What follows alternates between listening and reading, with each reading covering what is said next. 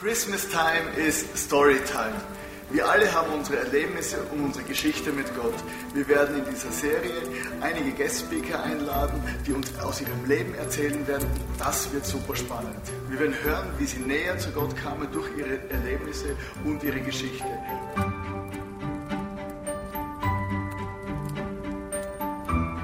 Zum Abschluss dieser Serie werden wir die ultimative Story von Jesus einmal mehr hören.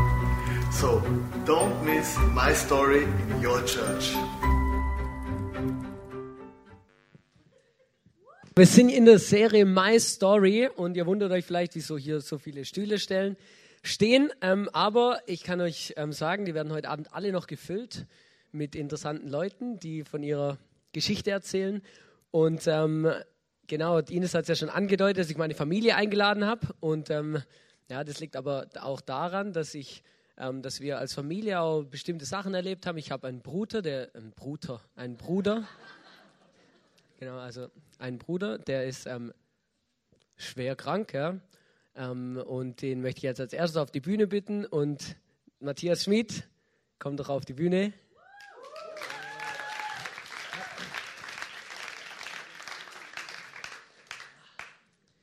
Genau, also ich habe gerade eben gesagt, dass du ähm, eben, dass du krank bist ähm, vielleicht musst du die aufklären, weil du siehst relativ gesund aus. Ja. Also hallo erstmal. Ähm, ich bin der Matthias. Ich bin schwer krank, ja. Ich habe einen Herzfehler von Geburt an. Und das, ja, das war schon. Genau, also ist das jetzt eher so, ähm, ja, also genau. Und wie, wie, was hast du so für einen Herzfehler? Kannst du das vielleicht noch ein bisschen erklären oder erläutern so? Genau. Genau. Ich habe einen Herzfehler von Geburt an und das ist ein bisschen kompliziert. Ich kann das selber nicht so gut erklären. Ähm, mein Herz ist falsch rum im, im Körper und die, also das Herz hat zwei Herzkammern und die eine Herzkammer hat also eine Herzkammer geht zur Lunge und eine pumpt zum Körper. Und bei mir war das halt verdreht und ich hatte zwischen den Herzkammern oder hab, hatte, hab, hatte zwischen den Herzkammern noch ein Loch. Und das war eher problematisch. Also ich erzähle einfach jetzt mal alles so ein bisschen. Genau. Okay. Ja, super. Ähm, ja, das war problematisch. Das wurde aber nicht gleich operiert. Also ich durfte dann nach Hause nach meiner Geburt. Und man konnte, ja, man hat ja gesagt, man kann da eigentlich nichts machen oder man will da nichts machen. Das, solange ich jetzt leben kann, ist mal okay. Und man wird dann halt, äh, ich musste dann immer wieder zu Untersuchungen. Und es wurde dann erst mit vier wurde ich dann operiert oder viereinhalb.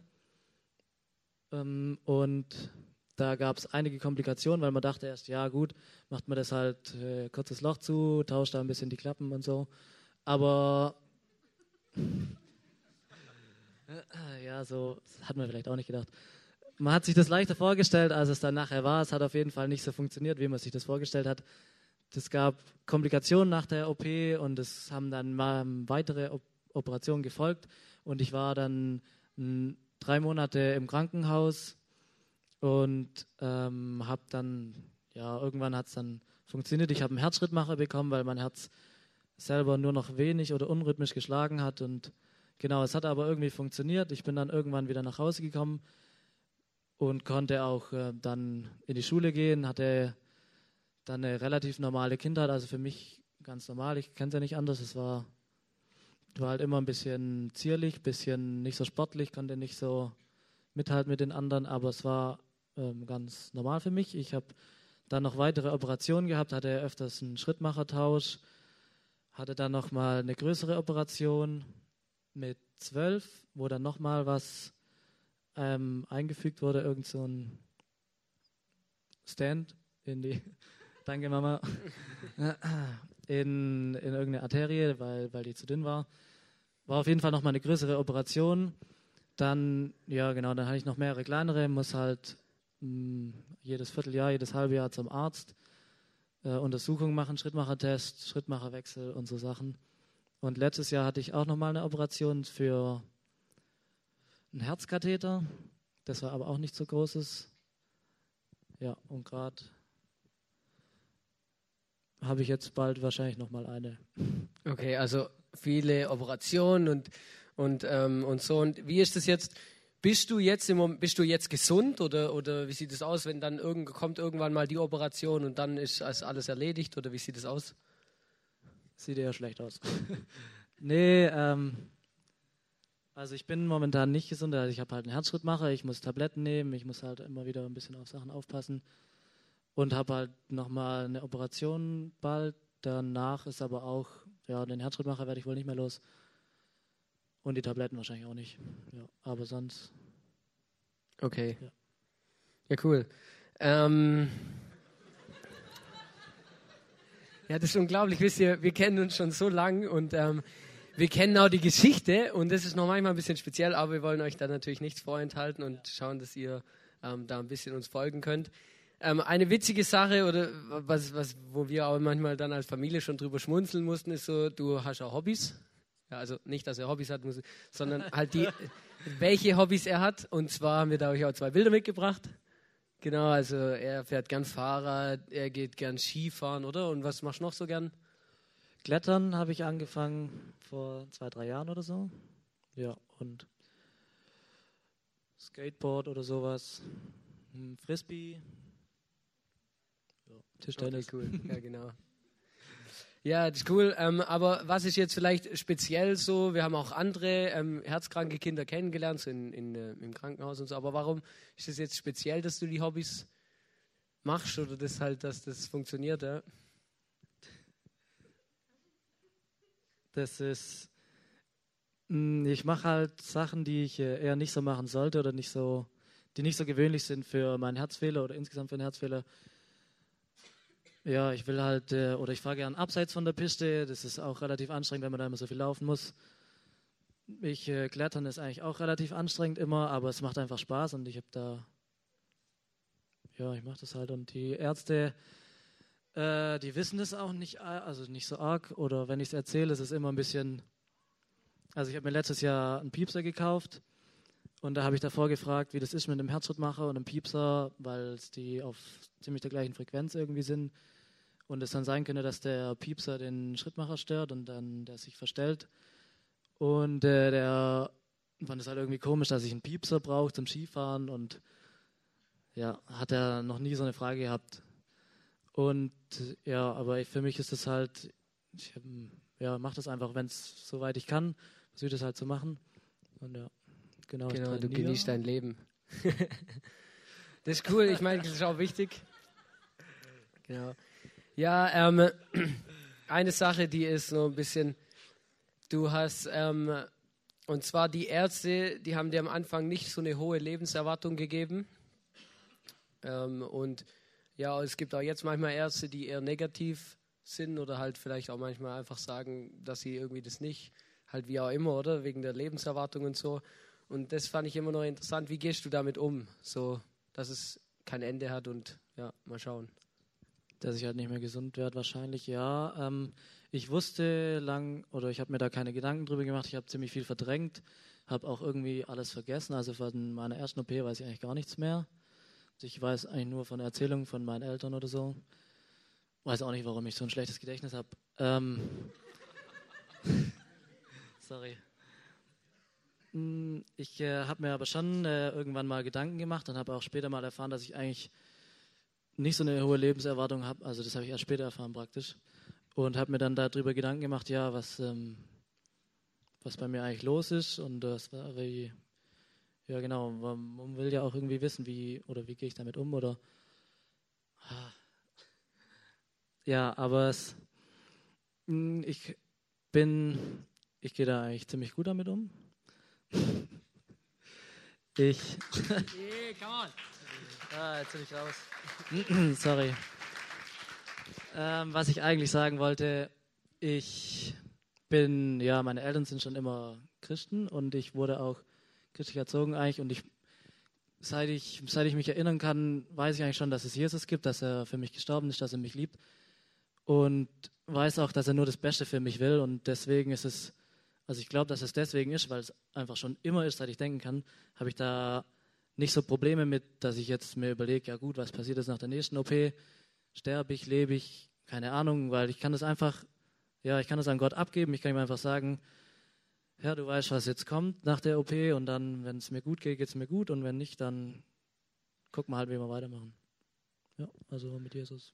Genau, das, also das ist was, wo, wo, wo mich selber mega beeindruckt und wo ich glaube auch viel von dir schon gelernt habe und auch lernen kann. Ähm, ja, einfach, weil es ja, irgendwie krass ist, so nicht genau zu wissen. Und ich glaube auch viele, die gesund sind, wissen manchmal eigentlich nicht so genau, was kommt nächste Woche und überlebt man den nächsten Tag oder ich meine Autounfälle, was alles passieren kann und so. Aber Vielleicht ist es bei uns nicht so präsent wie bei dir jetzt, oder? Ja, wo, wo komme ich mal hin? Wie sieht es aus?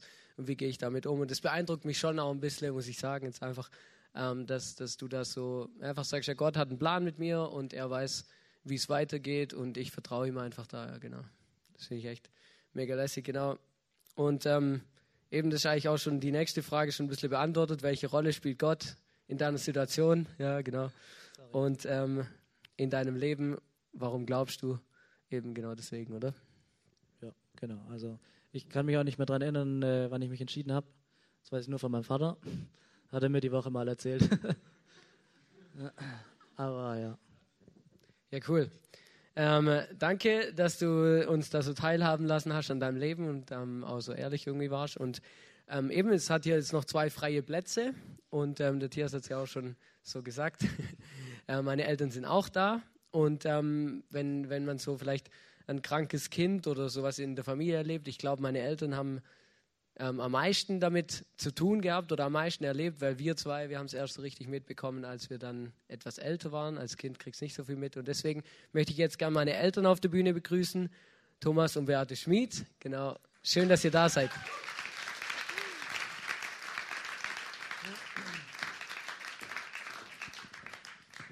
Genau, Tias, du kannst das einfach ein bisschen bequem machen. Ich rede jetzt ein bisschen mit der Mama und Papa.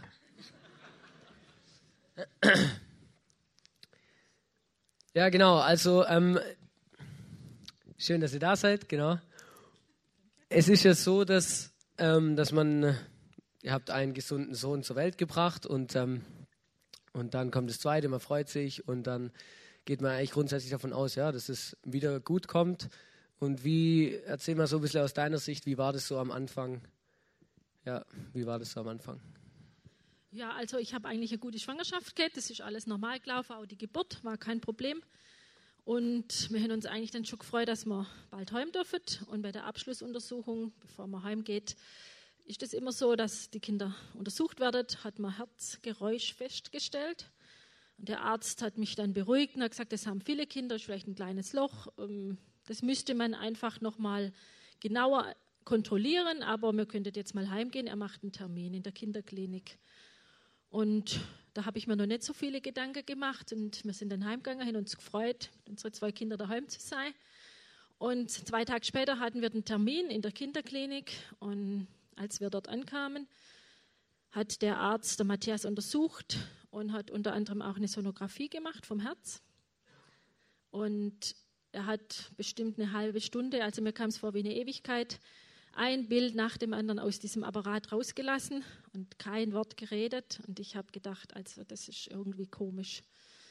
Und so nach einer halben Stunde hat er sich umgedreht, hat uns angeschaut und hat nur einen Satz gesagt, und zwar, ich weiß nicht, warum dieses Kind lebt. Das hat mir absolut den Boden unter den Füßen weggezogen. Ich habe gedacht, äh, ja, ich bin im falschen Film.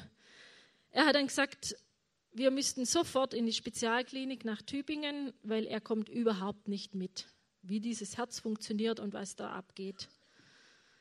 Ja gut, ich habe dann gesagt, wir gehen jetzt erstmal heim, weil er braucht was zum Essen. Wir müssen uns um den Johannes kurz kümmern und das haben wir gemacht. Danach sind wir nach Tübingen gefahren. Dort wurden wir dann empfangen, wieso wir nicht mit dem Notarzt kommen, sondern einfach so praktisch mit dem Kinderwagen hier reinspazieren. Und der Arzt dort hat ihn dann nochmal untersucht und hat uns aber gesagt, er wird uns das danach erklären. Und hat uns dann eben aufgeklärt, dass es ein sehr schwerer Herzfehler ist, wo er selber auch nicht wirklich durchblickt. Und man müsste einen Herzkatheter machen, damit man überhaupt weiß, was da los ist. Und er muss auf Intensiv bleiben, weil es sein kann, dass er einfach irgendwann, wenn ein Gefäß zugeht, keinen Sauerstoff mehr bekommt und dann eben nicht mehr lebensfähig ist. Ja, es war ein langer Tag für uns. Wir sind erst nachts heimgekommen. Ich musste dann noch irgendwie Milch abpumpen, weil ich ihn nicht stillen durfte. Und der Johannes musste man noch holen und versorgen. Und ja, wir haben uns, ja, in solche Situationen habe ich dann gedacht, funktioniert man einfach nur noch. Am nächsten Tag, als wir dann in die Klinik kamen, war es dann so, dass der Herzkatheter gemacht war und die Ärzte festgestellt haben, dass er genügend Sauerstoff bekommt und im Moment keine OP nötig wäre, aber sie denken, so spätestens im halben Jahr wird er blau anlaufen, wenn er sich halt mehr belastet. Wir haben ihn dann mit heimnehmen dürfen und haben die Zeit auch genossen und es war länger wie ein halbes Jahr. Wir mussten zwar immer zur Kontrolle, aber sie haben mir immer nie geglaubt, dass das dieses Kind ist, weil er eigentlich so gut ausgesehen hat und sich so gut entwickelt hat. Und ja, wie er gesagt hat, ist er dann erst mit viereinhalb operiert worden, weil man einfach damals gesagt hat, dann kann er sich vor der Schule noch gut erholen, macht man eine kleine OP und wenn er im jugendlichen Alter ist, macht man die große OP, wo dann ansteht. Und diese OP, das hat einfach alles nicht funktioniert, so wie sich die, die Ärzte sich das vorgestellt haben. Und ja, er ging, die erste OP war praktisch, ähm, ja, man wollte das Loch zumachen und eine Engstelle erweitern und danach ging es ihm eigentlich nur noch schlechter. Der ganze Körperkreislauf ist total zusammengebrochen es hat gar nichts mehr funktioniert. Er musste mit Notfallmedikamenten eigentlich am Leben erhalten. Ja, hat man versucht, das eben mit Medikamenten aufrechtzuerhalten, den Kreislauf. Am nächsten Tag haben sie nochmal operiert, weil sie gedacht haben, vielleicht ist was abgeknickt. Hat auch nicht funktioniert. Am dritten Tag haben sie gesagt, wir müssen jetzt einen Katheter machen, weil keiner durchblickt, was da, was da überhaupt los ist. Und dann am nächsten Tag nach dem Katheter wussten sie dann, dass einfach das ganze Herz so nicht funktioniert.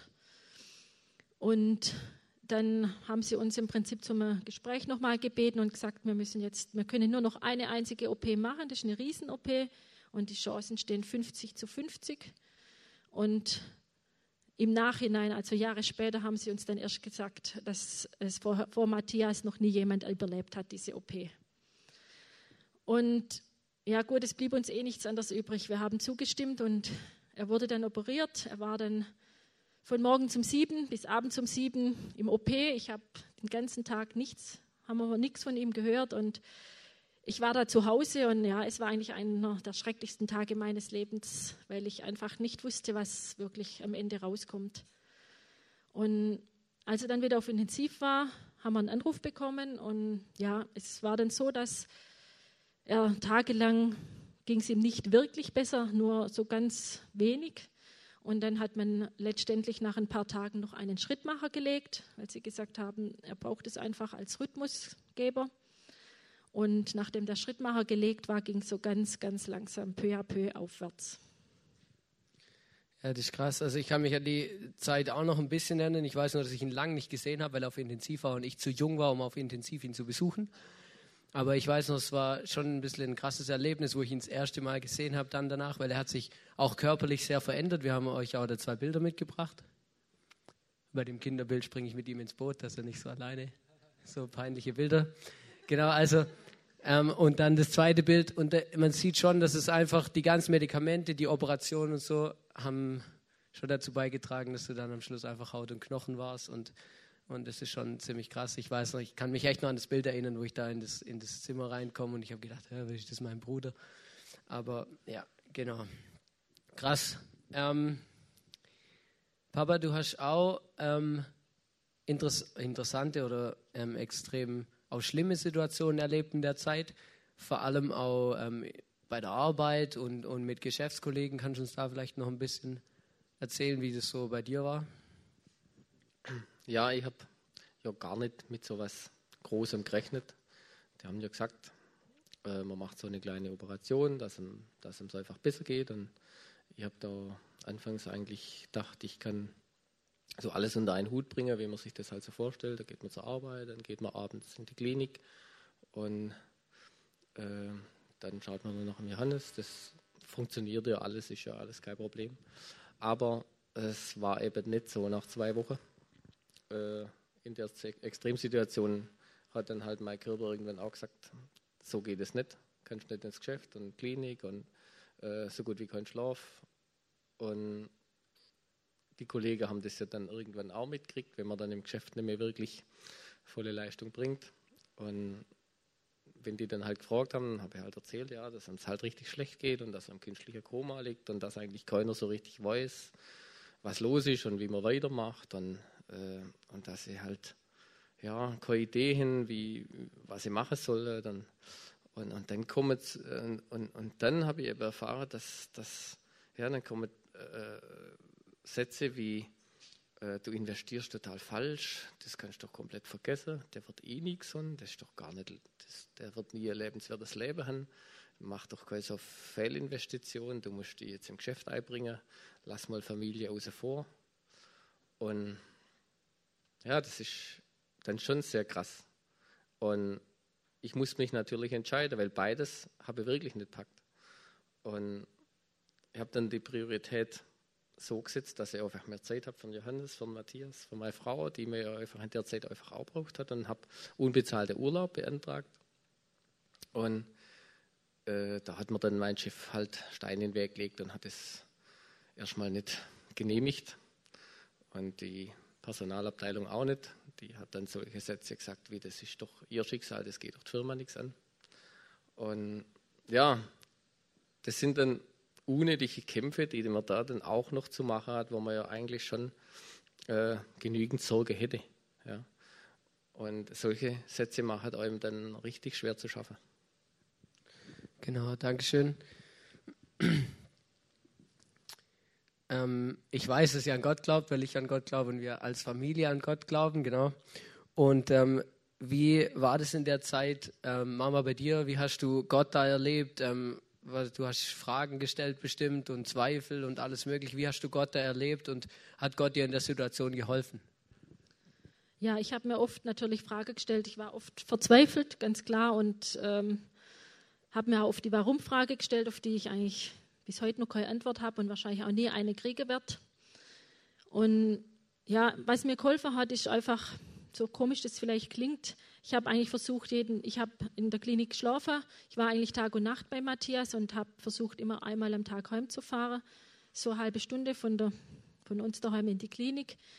Und mir hat es unheimlich gut getan, erstens mal einfach da rauszukommen aus der Klinik und zweitens war es oft die Fahrt, wo ich einfach mit Gott geredet habe und ihm eigentlich so alles vor die Füße geworfen habe, meine ganze Zweifel, meine Wut und ja, ich konnte es einfach rauslassen, rausschreien im Prinzip.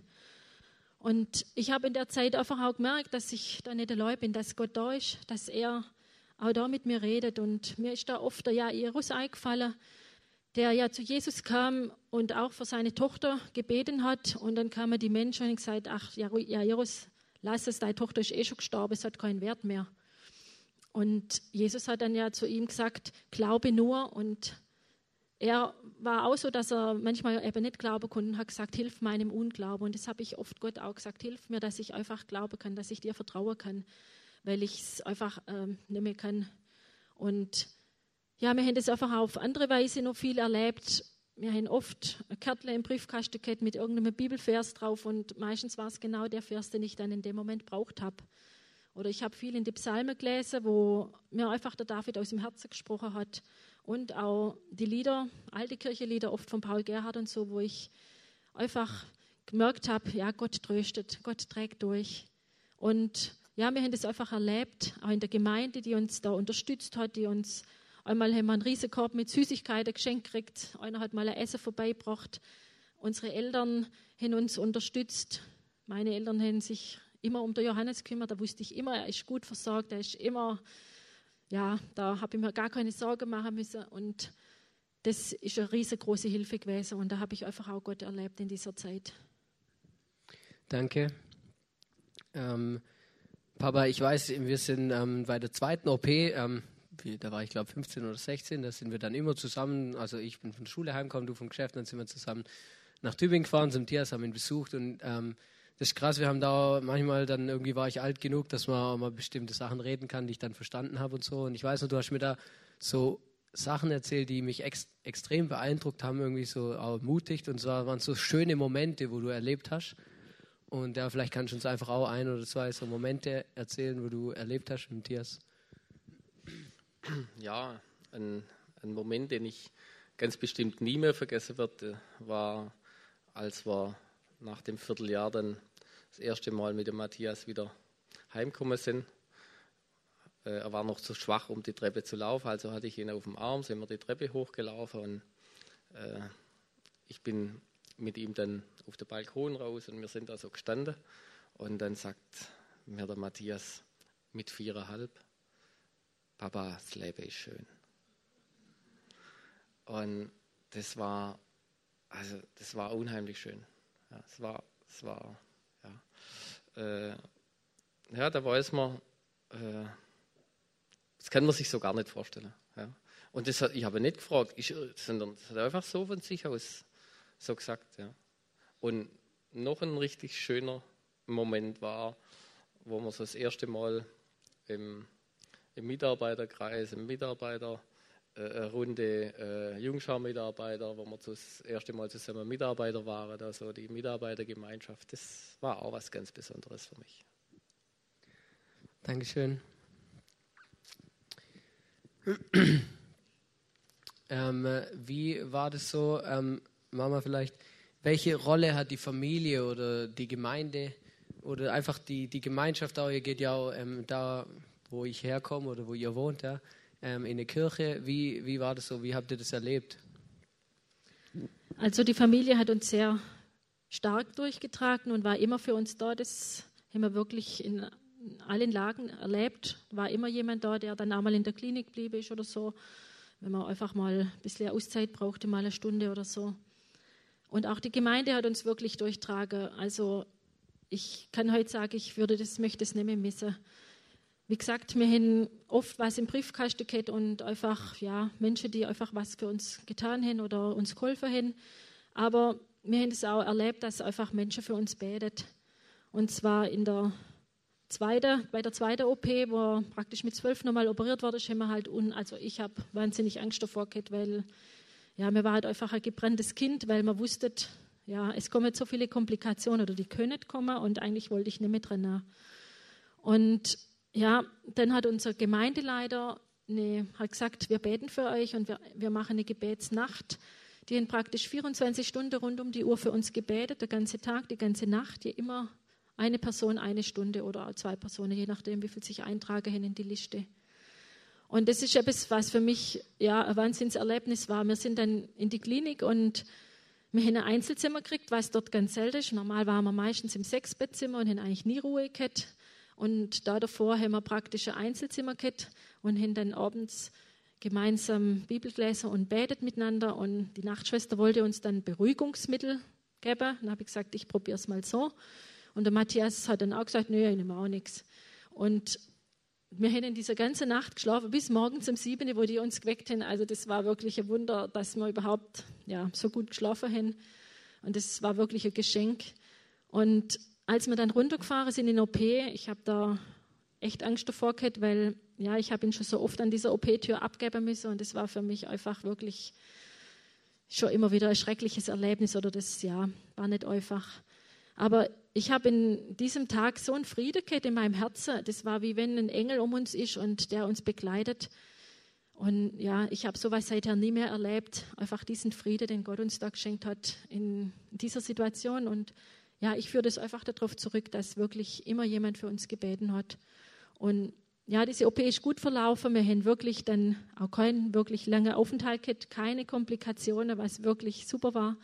Und da danach auch wesentlich weniger Krankenhausaufenthalte. Und also ich habe diese Zeit dann auch sehr genossen.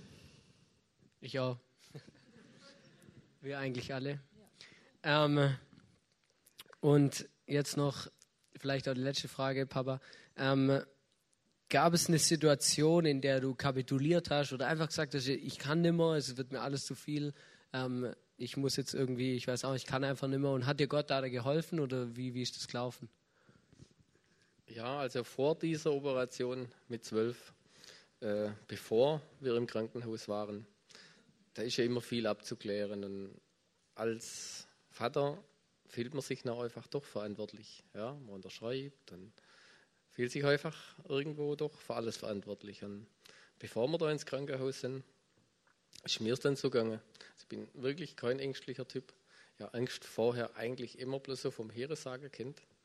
Und an dem Abend habe ich Angst kennengelernt. ich habe keine Luft mehr gekriegt vor lauter Angst, dass bei der OP was schief geht und dass der Matthias nicht mehr heimkommt. Das war einfach, mit dem bin ich gar nicht klargekommen.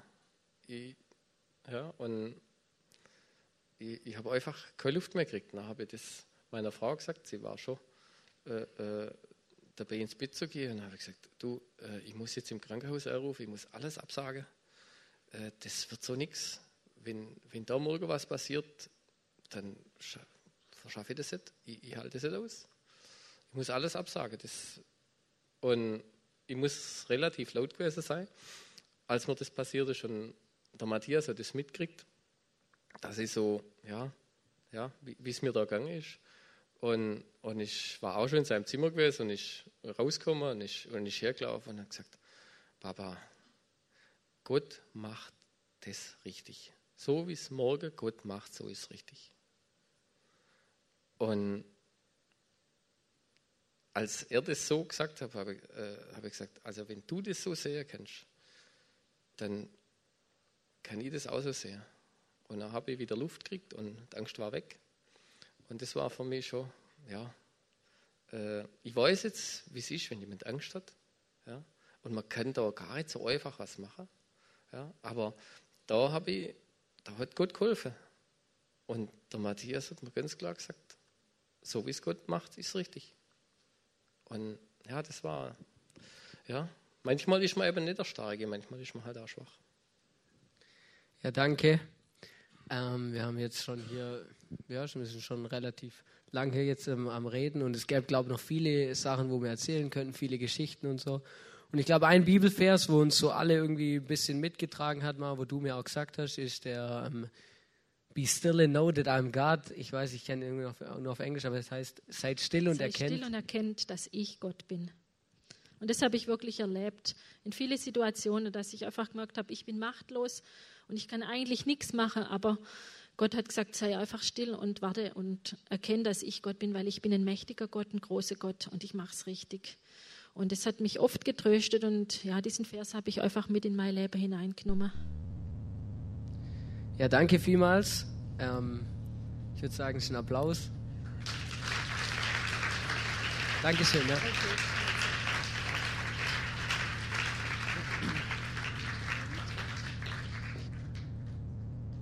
Ja, ich weiß nicht, was mit dir, was die Geschichte mit dir gemacht hat. Ich weiß nur, wenn ich manchmal so Geschichten höre, dann werde ich an meine eigene Geschichte erinnert oder an unsere Geschichte und das macht manchmal was mit mir. Und ähm, ich habe ähm, wirklich ein großes Privileg eigentlich gehabt, in so einer Familie aufzuwachsen, solche Erlebnisse zu machen, auch mit Gott schon von klein auf, auch einfach Wunder zu erleben. Und für mich ist das ich habe auch manchmal Gespräche gehabt mit meinen Kollegen im Geschäft oder so und, und die haben mich gefragt, wie kannst du an Gott glauben? Das ist sowas Belangloses und es tut eigentlich nichts zur Sache. Und ich habe eigentlich zu der Zeit selber nie die ultimativen Wunder erlebt oder so, aber ich habe immer gewusst, dass ich einen Bruder habe, dass der lebt. Dass wir zusammen in Urlaub gehen können, dass wir zusammen Skifahren gehen können, dass wir zusammen Fahrrad fahren gehen können. Das ist ein Wunder. Und ähm, ich habe das immer gesagt, gesagt, weißt du, das ist mein persönlicher Gottesbeweis, dass es Gott gibt, weil, weil das, was da passiert ist in den letzten 25 Jahren oder in den letzten 22 Jahren, wo der Matthias jetzt hier auf der Welt ist, das ist einfach unglaublich, wie Gott manchmal wirkt. Und ich möchte das einfach mitgeben, auch für, für dein Leben. Hey, vielleicht kommt auch manchmal Situationen in deinem Leben, wo du einfach nicht weißt, okay, ähm, ich komme nicht mehr weiter oder es, es kann eigentlich nicht mehr schlimmer kommen. Und da möchte ich einfach wirklich zusprechen und sagen, hey, Gott ist da. Und ich glaube, dass es, der Gott hat dich geschaffen, er hat sich was überlegt, als er dich geschaffen hat und ihm ist dein Leben nicht egal. Und, und deswegen möchte ich wirklich auch ermutigen, einfach den Bibelvers Vers mitzunehmen und einfach zu wissen, hey, Gott hat einen guten Plan mit meinem Leben. Und ich darf Gott vertrauen, dass es gut kommt, weil er es richtig. Und wir haben auch heute Abend die, die Möglichkeit, dass du ähm, für dich beten lassen kannst. Vielleicht bist du total aufgelöst hier und ist irgendwas richtig aufgewirbelt worden. Hey, dann, dann geh doch einfach ins Face-to-Face, -face, lass für dich beten. Ich glaube, das hilft ungemein, wenn auch andere Leute für uns beten. Wir haben das als Familie erlebt und ich glaube, dass es wirklich genial ist und du darfst das heute Abend auch in Anspruch nehmen. Und ähm, ich möchte jetzt auch noch beten und dann werden wir noch einen Song zusammen singen und dann kommt Ines wieder auf die Bühne, genau. Danke, Jesus, dass du da bist. Danke, dass du uns liebst und dass du uns so eine Hoffnung einfach auch gibst, die, auf die wir bauen können, wo wir einfach wissen, du bist Gott, egal was passiert. Und du machst keine Fehler, du meinst es gut mit uns, du liebst uns, du machst, du machst einfach alles richtig. Manchmal verstehen wir das nicht. Manchmal kommen uns Sachen spanisch und komisch vor, weil wir es einfach nicht verstehen und, und einfach auch nicht verstehen, was da passiert. Aber du weißt es, Jesus. Und ich möchte dir Danke sagen für das Zeugnis und für die Geschichte, die wir erlebt haben, Jesus. Bei allen Troubles und allem, was wir erlebt haben, Jesus. Ich danke dir, dass du uns liebst und dass du mit uns da durchgegangen bist, Jesus. Ich möchte auch beten, dass du einen Matthias und Tias einfach gesund machst und dass wir einfach erleben dürfen, wie er mit uns zusammen alt werden kann und wir einfach als Familie weiter einfach auch so, so zusammenleben können, Jesus. Danke, dass du da bist. Danke, dass du jeden Einzelnen von uns siehst und dass wir dir nicht egal sind.